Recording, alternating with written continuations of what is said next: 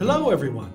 Welcome to Morning English. This is Colin. Hello, everybody. This is Summer. 欢迎大家收听早安英文。 I just read something interesting this morning. Yeah, what is it? A celebrity is being sued because she put a paparazzi photo of herself on Instagram.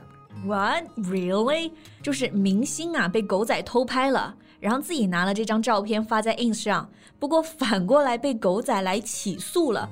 那我不知道这个狗仔起诉的原因是什么呢？What are they suing for? The copyright of the photo. They say the celebrity profited from the photo as there's ads on her uh, Instagram to promote her music. But she posted without permission, so they are seeking $150,000 American damages. 哇哦！所以狗仔起诉这个明星的理由是，他们自己才拥有照片的版权，the copyright of the photo。那么明星在这个 ins 上发照片呢，是能赚钱的。不过 she posted without permission，未经许可就发了照片，所以狗仔要他赔钱。 You know, uh, she's not the first star to be sued for sharing paparazzi images of themselves to social media. Uh, Gigi Hadid and Justin Bieber have also faced similar cases. 哦，所以这个还不是个例啊！明星被偷拍了，但是偷拍的照片自己还发不了。然后这种被偷拍的啊，狗仔拍的照片啊，不知道刚刚大家听出来没有？就是用这个词啊，paparazzi image or paparazzi photo。Right. I guess many people know this word because of a, a song from uh, Lady Gaga, um, Papa Paparazzi.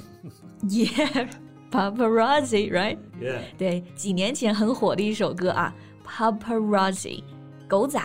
但其实这个“狗仔”这个单词啊，是个意大利词语，对吧，Colin？It's an Yeah, Italian yeah, word. Yeah, that's right. How would you say that? Um, paparazzi. 嗯哼， Like a lot of people might say paparazzi, 对， but uh, paparazzi. 一听就很好玩，就有意大利风味，对吧？paparazzi，或者呢，美式英语中的读法呢，就是 paparazzi，paparazzi。嗯 OK，那我们刚刚讲到这个话题呢，我觉得其实明星他也有肖像权嘛，那他们是不是可以反过来告狗仔侵害他们的肖像权？哎，Colin，这个英文怎么说？The right of image？ Uh, well, here we say the right of publicity. It's the right of an individual to control the commercial use of one's identity, such as their name, uh, image, or likeness. OK，所以这个肖像权呢，通常英文表达是 the right of publicity。So celebrities also have the right of publicity, right? They can also sue the paparazzi. Uh, well, the relationships between celebrities and paparazzi can be complicated. Sometimes the paparazzi photos can help boost the star's popularity. OK，也是啊，明星因为身份特殊嘛，肖像权的限制可能更多。 但是呢，对于普通人来说呢，我觉得肖像权还是很重要的。正好我最近还看了一些还比较可怕的新闻，就是说女生被偷拍、偷拍软件啊，各种偷拍的产业链什么的，那他们的肖像权就是被严重侵害了。 You mean like the hidden cameras in a hotel? Yeah, right, just like that。像是酒店里的隐藏摄像头啊，鞋子上的摄像头啊，偷拍软件各种。 Okay, well, let's talk about that today. 首先呢，是有个这种细思恐极的 app，它名字叫做安全相机。So what do you think of the name of this app? Security camera. A security camera. Well, I, I would think the camera must be safe to use, like it wouldn't give away your location, your personal information, or, or things like that. Yeah, right，是吧？这个听上去像是一个保护隐私的相机，但其实这个安全相机啊，一点都不安全。它被很多变态拿来偷拍女生照片，因为它有很多很诡异的功能啊，比如说屏幕是黑的也能照相，自动连拍、阅后积分、联网共享照片等等等等。Oh, these functions sound really creepy. Yeah, right, creepy。这个 creepy 就是变态的、怪异的。而且这个软件的评论区啊，很多人的留言也很变态。They leave some very creepy comments, like "I like going out more often. I don't have to worry about my wife checking my photos." Can people still download this app? No，新闻报道之后，这个软件就被下架了，所以你能看出来它真的一点都不安全。It has been taken down from the App Store. Oh, it's good to know. Yep，这个软件就被用来偷拍了。 那我们讲到偷拍呀、c o l i n how do you say that? To take a photo secretly? Yeah, that one will do. Uh, to take a photo of someone secretly or discreetly. H- Here we can also use the word discreetly to mean being careful in what you do in order to keep something secret. secretly 这个词我们知道是偷偷的意思，那还有一个词也可以用 discreetly，有谨慎的这个意思，对吧？谨慎的做某事，悄悄的做。 所以偷拍呢，也可以是 take a photo discreetly。 Now, I know that in the office, you're the one who likes to take photos of others secretly. 我这是出于善意的偷拍啊，留下大家最真实的一面。 And we can also use the word sneaky. It means to behave in a secret way. So we say to take a sneaky photo. OK，还有一种表达，take a sneaky photo。sneaky 这个词就是偷偷摸摸的， 所以也可以表示偷拍的意思。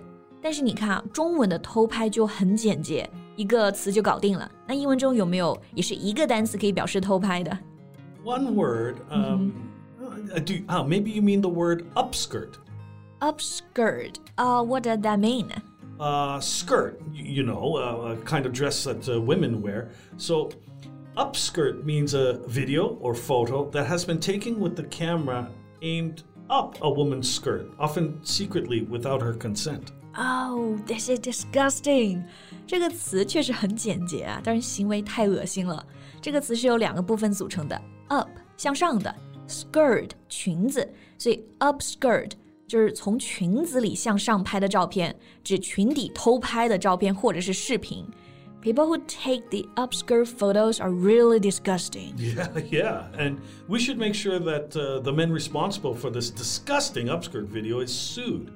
In this way, we can prevent this kind of thing from happening again. 对，这种偷拍啊，犯罪成本其实很低。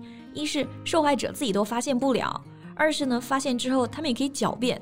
然后我看很多报道啊，其实这种偷拍在公众场合啊，比如地铁、公交，经常发生，而且背后还有产业链的交易呢。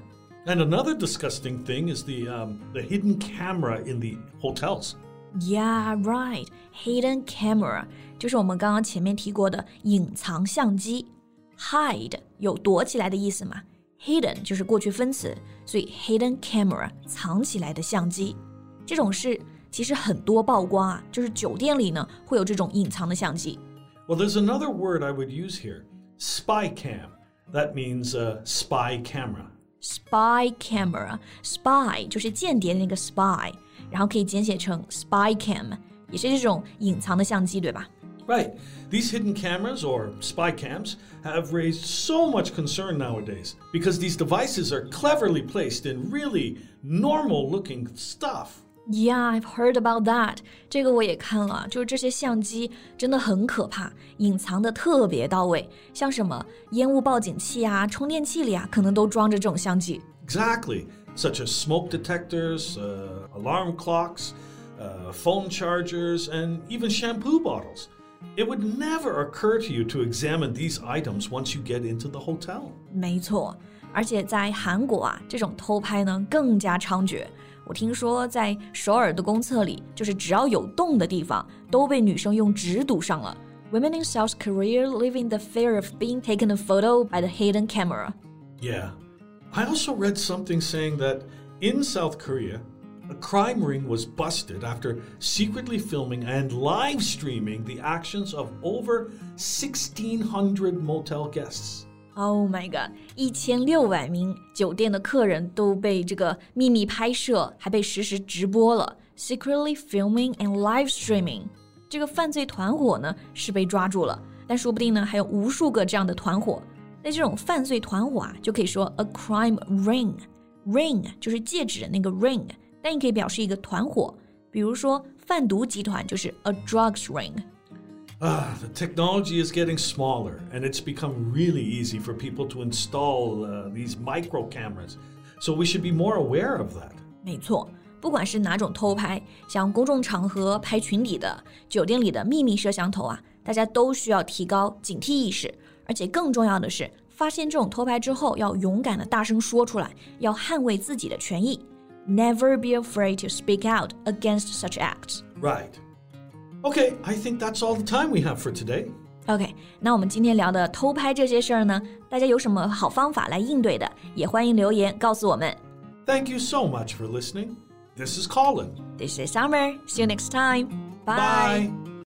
This podcast is from Morning English. 学口语就来早安英文。